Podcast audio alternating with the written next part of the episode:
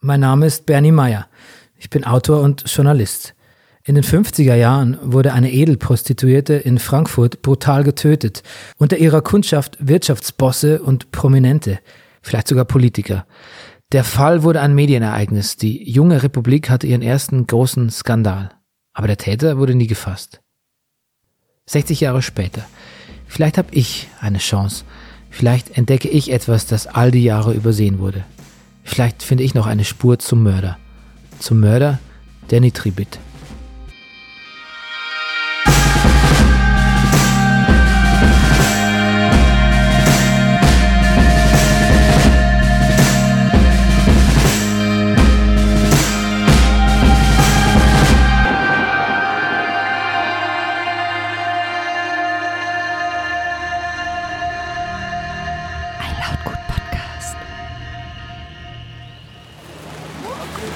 Einen recht schönen guten Tag. Ich möchte Sie begrüßen zu einer Führung, die wir miteinander machen wollen. So die nächsten anderthalb Stündchen. Und ich hätte mir natürlich wie Sie gewünscht, dass der Regen etwas im Himmel bleibt. Aber äh, irgendwie scheint das ein Drama der Nitribit-Führungen zu sein. Ich glaube, statistisch ist das die Führung, bei der es am meisten äh, regnet. Wir wollen uns in den nächsten anderthalb Stündchen ein bisschen mit dieser Geschichte beschäftigen, die, als sie am 1. November 1957 nachmittags gegen 17.30 Uhr in die Welt kam, die für viele Menschen in Frankfurt wichtiger war als alles, was in jenen Jahren passiert war, die wichtiger war als der Sputnik, den die Sowjets wie Adenauer die nannte, das zweite Mal um die Welt geschossen hatten, die also spannender war als all diese Geschichten. Das Augenmerk des wirtschaftswundernden jungen Adenauer Deutschlands richtete sich ganz auf Frankfurt. Man konnte endlich über Sex in der Öffentlichkeit reden. Äh, vor äh, der Tür in der Stiftstraße 36, vor der Haustür, versammelten sich die Frankfurter und man diskutierte für viele, viele Tage dort vor der Tür, was war da passiert. Es regnet in Frankfurt. Richtiges Sauwetter. Mein Team und ich stehen am Haupteingang des Hauptbahnhofs mit einer größeren Gruppe Menschen, die sich hier treffen. Denn wir nehmen an der Stadtführung von Christian Setzepfand teil. Diese Führung gibt's nur einmal im Monat und wandelt ganz auf den Spuren von Rosemarie Nitribit. Also genau das Richtige für uns. Vor allem, um geografisch noch mehr zu erfahren, um ein konkreteres Gefühl für den Ort zu bekommen. Wo hat die Nitribit ihre Zeit verbracht hier in Frankfurt? Was waren ihre Ecken, ihr Kiez, wie man in Berlin sagt? Und wo gibt's vielleicht noch Spuren, die an sie erinnern? Aber zunächst kriegen wir Bilder gezeigt und können sie live mit der Realität abgleichen. Der Setzepfand, ein formidabler Tourguide und eine echte Hessenklappe, gibt uns glücklicherweise direkt die Anleitung dazu. Rosemarie kommt nach Frankfurt wahrscheinlich schon 1948 und sie betritt den Bahnhofsvorplatz, der heute wie damals ein Ort vieler, vieler Frankfurt-Besucher gewesen ist. Der Bahnhofsvorplatz, äh, der hier auf diesem Bild schön zu sehen ist. Wenn Sie genau hingucken, sehen Sie hier an der Seite ein Gebäude mit zwei Türmen. Dieses Gebäude stand genau dort drüben und sah in der Nahaufnahme äh, so aus, wie Sie es hier sehen. Fragen Sie Ihre Eltern und Sie werden ein Wort hören, das wir natürlich heute nicht mehr äh, verorten. Das Schumann-Theater, grandioser Jugendstilbau, den die Frankfurter haben 1960 abreißen lassen. Wir Frankfurter finden Jugendstil scheiße und so ist dieses Gebäude weggekommen und durch diesen subtilen Bau dort drüben zarter Erotik ähm, ersetzt. Ich will Ihnen nur sagen, wir Frankfurter können auch schön bauen, also was Sie da drüben äh, so sehen. Gehört auch in die Zeit der 1950er und frühen 60er Jahre. Erste Station fertig. Dann geht's weiter. Ja, ich freue mich. Das scheint eine launige Führung zu werden. Sie können gerne ein bisschen näher kommen, gerade bei so einem intimen Thema. Rosemaries erste Schritte nach Frankfurt waren in dieses Gebäude dort gegenüber, der sogenannte Reichshof in der Kaiserstraße 72. Das war ein Haus, das in jenen Jahren klassischer Puff war, äh, wo im Erdgeschoss die Anmachebene, darüber die Zimmer dieses Stundenhotels äh, gewesen sind. Anders als heute, wo äh, die meisten Prostituierten auch in den Häusern leben, in denen sie arbeiten. Äh, anders als heute hat Rosemarie übrigens nicht äh, in diesem Haus äh, dort vis-à-vis -vis gewohnt. Sie hat im Frankfurter Westend gelebt. Die Rosemarie, ein echtes West End Girl. Bis sie in diesem etwas besseren Viertel Frankfurts landet, muss sie aber erstmal richtig ankommen in ihrer Traumstadt, an ihrem Sehnsuchtsort. Ihre erste Wohnung ist ein Altbauzimmer mit Bad auf der Eschenheimer Landstraße, Haus Nummer 11. Ironie des Schicksals, am Ende ihrer Straße blickt sie direkt auf den Eschenheimer Turm, nicht ahnend, dass in dessen direkter Nachbarschaft auch ihre letzte Wohnung sein wird. Das Viertel ist gut bürgerlich. Ein schöner Park in der Nähe lädt zum Spazierengehen ein. Alles ist weit weg vom Hauptbahnhof und seiner zwielichtigen Klientel. Hier kann die junge Rosemarie ihren Traum vom mondänen Leben leben. Immerhin 120 D-Mark im Monat muss sie für das Zimmer berappen, nicht gerade wenig für eine junge Frau ohne Anstellung. Und so versucht sie an allen Ecken und Enden zu sparen und zu verzichten. Ihre Vermieterin wird sich später daran erinnern, dass das junge Mädchen noch nicht einmal Unterwäsche besaß, sagt sie. Lediglich vier Abendkleider. Und dazu schnort sie gelegentlich ein bisschen Essen und erzählt den Leuten von ihrem großen Traum. Einer Wohnung mit echten Sachen, Teppichen und wertvollen Möbeln. Sie versucht sich eine Zeit lang als Mannequin. Das hat ja in ihrer kurzen Zeit in Düsseldorf, als sie bei ihrer Mutter untergekommen ist, schon mal ganz gut geklappt. Hier aber klappt erstmal ja nicht. Ihre Mannequin-Bewerbungen sind in einem so schlimm Deutsch geschrieben, dass die meisten lieber nicht mit ihr zusammenarbeiten. Aber woher soll sie es auch können, das vom Hof gejagte Heimkind? Doch ein Wort kennt sie tatsächlich nicht. Aufgeben. Aufgeben muss sie trotzdem ihr Zimmer. Denn eins mit Bad ist einfach zu teuer für sie. Und jetzt zieht sie im selben Haus um, in ein Zimmer ohne Bad. So spart sie immerhin 20 Mark. Und wenn man gar nichts hat, ist das nicht wenig Geld.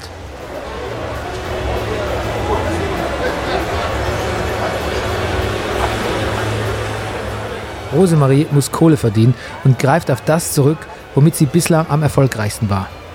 Ihre Fähigkeiten als sogenannte Tischdame. Sie arbeitet im Bahnhofsviertel. Die Läden dort haben Namen wie Künstler Klause oder Kabarett Rheinland. Am bekanntesten ist aber das Café Express. Nach Frankfurt kommen, besuchen Sie das Café Express. 24 Stunden heiße und warme Küche, eine riesengroße Getränkeauswahl, Tanz, Musik und Kabarett aus aller Welt. Frankfurts beste Adresse. Vergiss den Alltag und den Stress. Willkommen im Café Express. Das ist natürlich alles Gelaber. Das Express ist ein Puff über zwei Etagen und jeder weiß das. Niemand geht da zum Essen hin oder zum Tanzen vor allem amerikanische GIs, bringen hier gerne ihren Sold und das Volk und vergnügen sich, verbotenerweise, mit den deutschen Fräuleins. Das ist das Praktische an der Bahnhofsnähe, der werden die Jungs nämlich immer auch gleich ausgezahlt. Rosemarie macht Moneten, aber es läuft nicht ganz reibungslos, denn schon bei diesen ersten Anstellungen hat sie keine Lust, nach irgendjemandes Pfeife zu tanzen. Sie kassiert mitunter das Dreifache für die Getränke wobei sie den Aufpreis natürlich für sich behält und lockt die Kunden immer schnell raus aus dem Etablissement, vermutlich um mit ihnen in einem Stundenhotel abzusteigen. Mit nach Hause nimmt sie niemanden. Aber die Läden, für die sie arbeitet, sehen das natürlich nicht so gern, wenn sie mit einem zahlenden Kunden abzieht und die Beschwerden, dass bei ihr die Getränke seltsamerweise so viel teurer sind als bei anderen, reißen auch nicht ab. Und Katsching ist Rosemarie ihren Job wieder los. Anfang 1954 steht sie ohne Arbeit da. Wobei, ohne Arbeit stimmt ja gar nicht. nur ohne Anstellung. Ihr rigoroser Sparkurs zahlt sich nämlich in doppelter Hinsicht aus.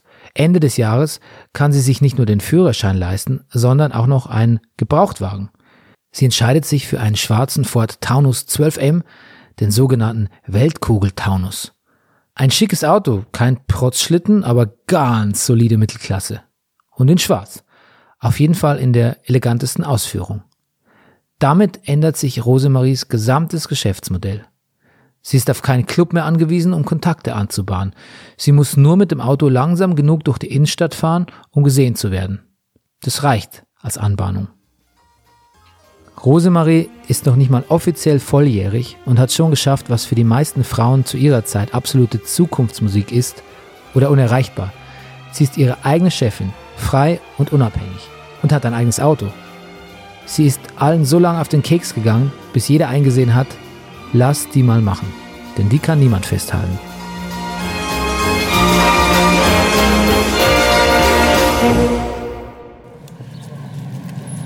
In den 1950er Jahren, die Tische füllten sich wieder, man überlegte sich wieder Unterhaltung, man war äh, etwas wohlhabender geworden und so entstanden in verschiedenen deutschen Städten Benimmstudios. Hier vorne in der Mainlusstraße 12, da betrieb Erika Schiller-Czerny ein solches Studio. Äh, das Mannequin-Studio, die Schule der Dame. Mit Erika Schiller-Czerny habe ich ausführlich äh, telefoniert. Sie ist vor wenigen Jahren äh, 96-jährig gestorben und ich habe sie äh, befragt über ihre berühmte Kundin, weil ich wissen wollte, was man bei ihr so gelernt hat. Und Schiller-Czerny hat erzählt, naja, äh, wie man das mit den Löffeln und Gabeln rechts und links äh, des Tellers so macht oder das wäre sicher für mich sehr wichtig gewesen, wie man eine Konversation im Gange hält. Für schüchterne äh, Menschen äh, ist das eine gute Idee. Äh, oder äh, wie man das Parkett betritt, dass man so einen Auftritt gut hinlegt, so zum Beispiel. Oder wer zuerst die Hand gibt der Mann oder die Frau? Wer gibt zuerst die Hand? Ja, wer gibt denn zuerst die Hand? In Rosemaries Fall wohl die Frau. Es ist übermittelt, dass sie immer wieder versucht, als Mannequin zu arbeiten. Auch als sie sich beruflich vermeintlich schon festgelegt hat und mitten in Frankfurt lebt. Ist das Rosemaries Traum? Stellt sie sich ein Leben im Jetset vor? Am Strand von Saint-Tropez und auf den Laufstegen von Mailand und Paris? Vielleicht. Vielleicht ist das aber auch nur eine Schwärmerei von ihr, eine von der sie weiß, dass sie unwahrscheinlich ist, der sie aber trotzdem nachhängt. So wie man Lotto spielt, wenn es gerade einen Rekord-Jackpot von unanständig vielen Millionen gibt. Nur um sich in den Minuten nach Abgabe des Lottoscheins genau auszumalen, was man mit den ganzen Millionen machen würde. Es ist unrealistisch, aber für den Hauch eines Moments eine greifbare Möglichkeit. Vielleicht hat sie genau deswegen die Mannequin-Schule besucht einmal den ganzen Mist draußen lassen und sich selbst auf den Titelseiten der Illustrierten vorstellen.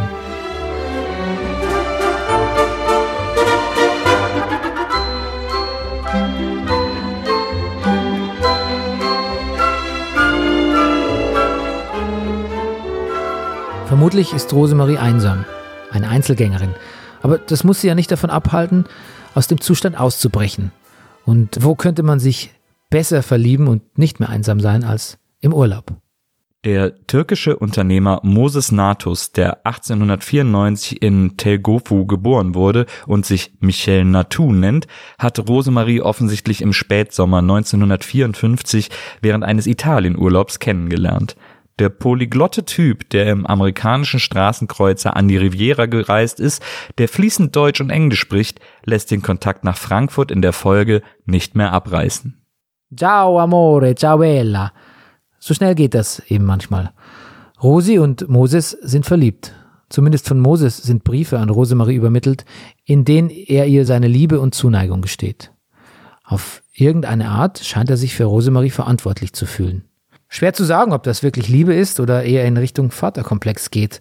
Und ob Rosemarie sich wirklich verliebt fühlt oder nur eine weitere Chance nutzen will, wer weiß das schon. Aber gehen wir mal ganz unzynisch davon aus, dass die beiden sich wirklich lieben.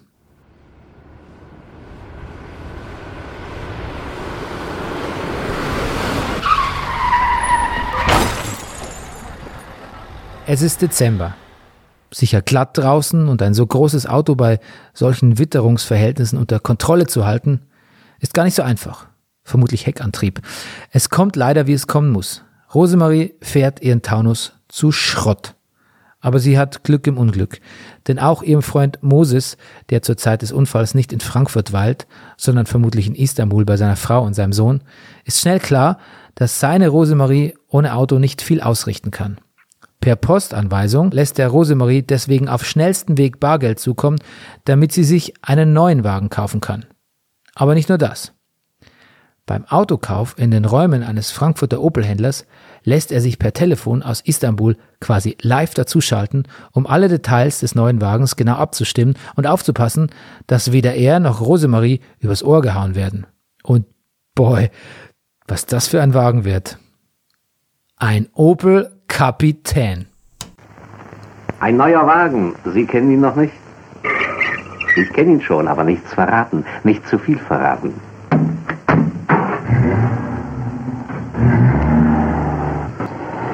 Fünfzig, siebzig, hundert. Sicht, Panoramasicht. Links die Kurve, rechts die Kurve, prima. Dicker Brummer? schnell vorbei.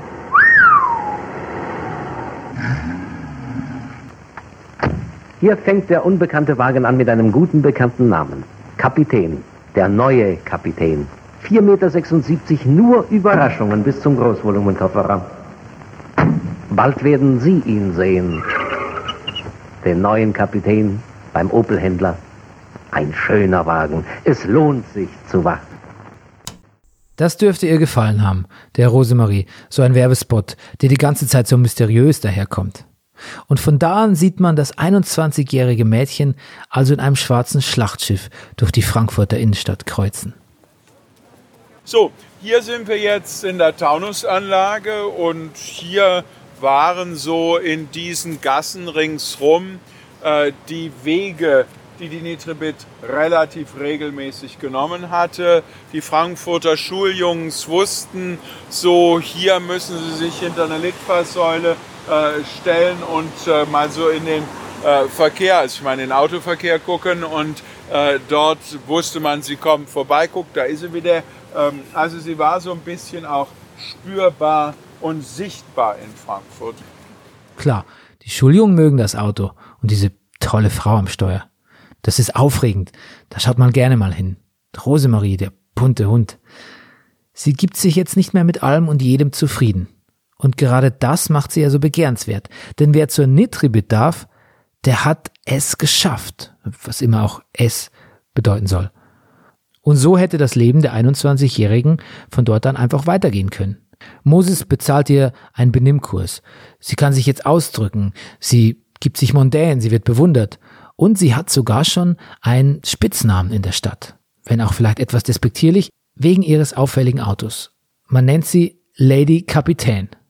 Auf jeden Fall hat sie es zu was gebracht. Mir warte ja gern, gell? Hier äh, drüben ist ein Schuhgeschäft. Balli Prange, früher, heute nur noch Prange. Bei Balli Prange hat sich Rosemarie Nitribit 60 Paar Schuhe gekauft. Nur Imelda Marcos hatte mehr Schuhe. 60 Paar Schuhe, elegante Schläppchen. Hier sehen Sie äh, die Nitribit mit Kleidern äh, von Toni Schießer und mit Balli-Schuhen, als sie wusste in den Frankfurter Modeateliers einzukaufen. Jetzt kommt der einzige Witz für unsere Führung. Ich finde, Stadtführer sollen keine Witze erzählen, weil die meistens doof sind. Aber dieser hier, der muss einfach sein. Ähm, eine Freundin Rosemaries kommt zu ihr und sagt, du, ich krieg von neuen Schuhen immer Blasen. Die Rosemarie Nitribit zieht jetzt sogar um ins superschicke Westend in die Feuerbachstraße Nummer 30. Eine bessere Gegend im Schatten der alten Oper. Dort lebt sie in einem Zimmer und teilt sich das Apartment unter anderem mit einem jungen Sänger, einem US-Amerikaner. Jemanden, der viele Jahre später alle Deutschen darauf hinweisen wird, dass eine gewisse Mimi ohne einen Krimi nie zu Bett geht. Bill Ramsey. Ohne Krimi geht die Mimi nie ins Bett. Nie ins Bett, nie ins Bett. Ohne Krimi tut's die Mimi leider nicht. Und es brennt die ganze Nacht das Licht. Also, wir haben wirklich alles versucht, ihn zu sprechen. Aber Mr. Ramsey möchte sich nicht mehr über die Nitribit äußern. Das liegt vermutlich gar nicht so sehr daran, dass er sich nicht erinnern könnte oder dass er Angst hat, irgendwie mit dieser Geschichte verbunden zu werden. Aber, wie sagt der Lateiner, de mortuis nil nisi bene. Frei übersetzt mit über die Toten nur Gutes und deswegen will der Sänger nichts über sie sagen. Es ist nämlich überliefert, dass sie ihm immer seine Sachen aus dem Kühlschrank weggemampft hat und nur sehr sporadisch wieder ersetzt haben soll. Die geborene Mitbewohnerin war sie ganz offensichtlich nicht. Mitte März 1955 reist Rosemarie Nitribit in ihrem Opel Kapitän nach Sanremo, wo sie Natus im Hotel Savoia trifft. Eine Woche leben sie, so gibt die Hotelleitung später zu Protokoll, wie ein Ehepaar zusammen. Das Savoia, also das Savoy von Sanremo, ist ein Prachthotel. Es thront auf dem Hügel der Stadt, man hat einen unfassbar schönen Ausblick auf die Riviera. Es ist das Paradies auf Erden für manche. Das Hotel selbst ist riesengroß, sehr geschmackvoll eingerichtet und sehr elegant. Eins der besten Häuser im damals schon an exquisiten Häusern nicht armen Sanremo. Und Sanremo selbst ist ja der perfekte Urlaubsort. Ein Sehnsuchtsort für die Deutschen, die durch das aufkeimende Wirtschaftswunder wieder vom Ausland und im Speziellen von Italien träumen, wie schon Goethe. Genau dort, wo jeder sein will, wo sich jeder hinträumt. Da ist unsere Rosemarie und erlebt ihren absoluten Albtraum. Am 22. März 1955 erliegt Moses Natus in seinem Hotelzimmer einem Herzschlag. Rosemarie Nitribit reist zurück nach Frankfurt, wo sie offenbar in tiefe Depression verfällt. Sie versucht noch auf schriftlichem Wege den Verbleib der Leiche zu klären, womöglich plant sie an der Beerdigung des Liebhabers teilzunehmen. Als einzige Antwort erhält sie eine dreizeilige Mitteilung des Hotels, Natus Leichnam sei nach Mailand überführt worden. Sie hat nicht alles verloren, aber alles, was ihr zu diesem Zeitpunkt etwas bedeutet.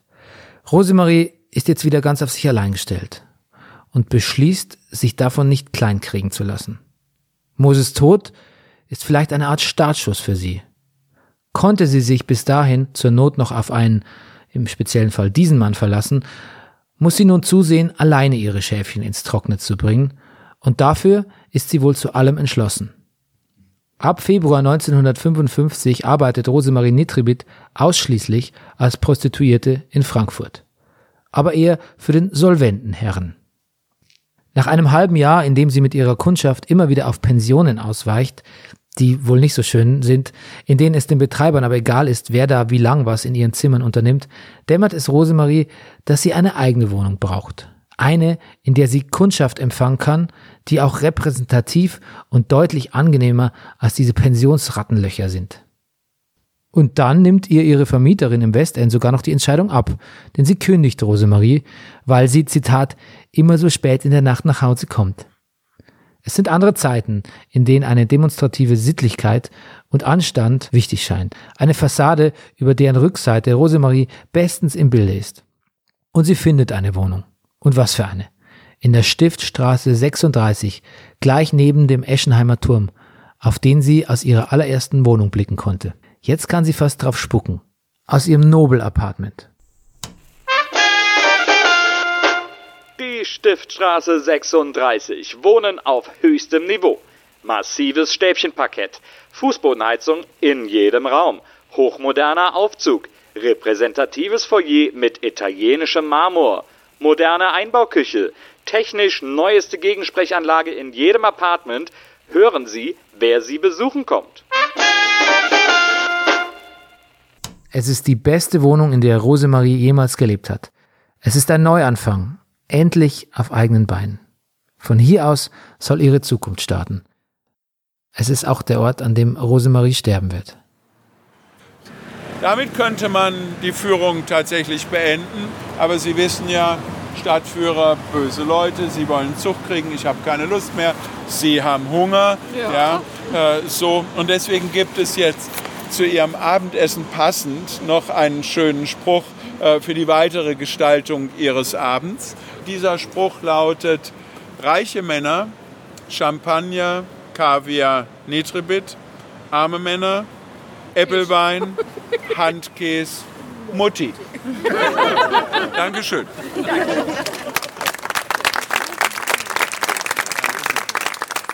So, die spannende Führung von Herrn Setzepfand ist vorbei. Aber uns ist klar, dass unsere Recherche jetzt erst richtig beginnt. Los geht's. Gerechtigkeit für Rosemarie.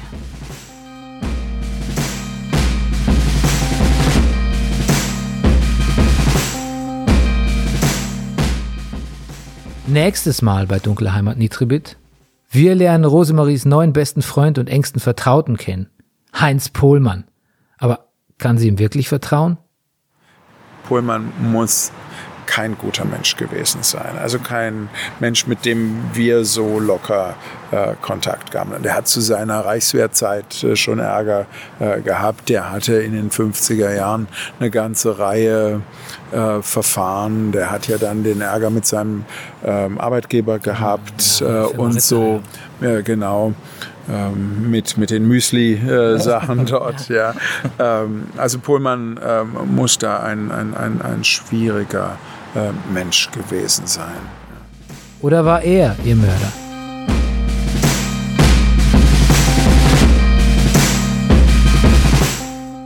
Dunkle Heimat ist ein Podcast von Lautgut. Das Dunkle Heimat-Team besteht aus Bernie Meyer, Recherche, Interviews und Erzähler, Nils Bokelberg, Recherche und Drehbuch, Daniela Weiß, Recherche und Erzählerin, Organisation und Produktion Frieda Morische und Maria Lorenz, Pool Artists, Katrin Lugert, Marketing und Sales, Anja Kurz, Content und Social Media, Sven Rühlicke, Management Lautgut. Und Ruben Schulze-Fröhlich, dem Pottvater von Dunkle Heimat.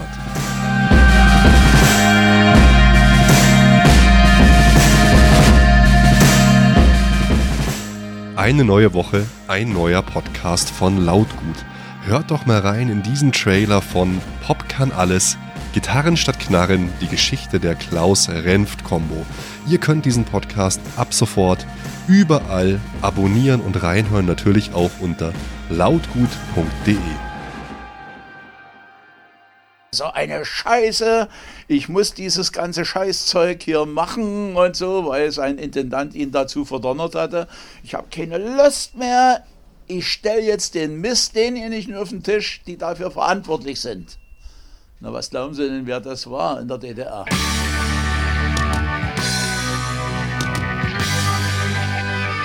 Im Westen kennt sie kaum jemand, im Osten sind sie Stars. Also gerade wenn man in die Rockmusikerszene der DDR schaut, äh, stellt man eben fest, praktisch in jeder Band gab es jemanden, der auch Berichte geschrieben hat.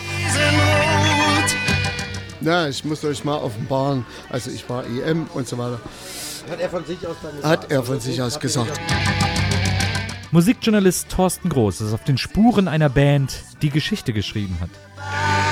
Und als wir gerade so einigermaßen fertig waren, hoch. Ja, und da haben sie uns dann erwischt. Und im Nachhinein in den Akten stand dann, dass die uns schon in der Melodie beobachtet hatten.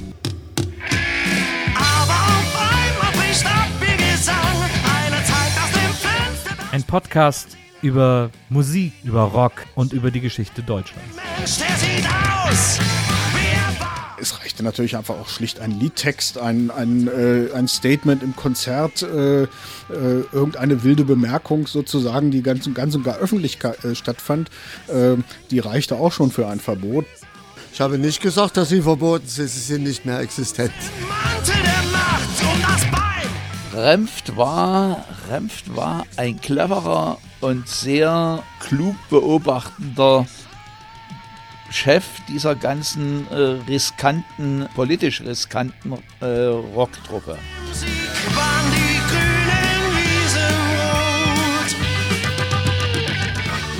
Und da war immer an der Theke war eine Glühbirne mit, mit einer Schnur dran, die aus und anging. Und wenn eine Kontrolle kam von der AWA, wenn eine Kontrolle kam von der AWA, dann blinkte er und dann mussten wir sofort, was weiß ich, von Satisfaction umschalten auf äh, Schlafe ein, mein Kind von äh, Mannekruch. So. Und dann waren die zufrieden, sind wieder gegangen und dann ging es weiter. Ah, ah, ah. Wir wiederholen das nochmal, wir konnten es nicht zu Ende spielen.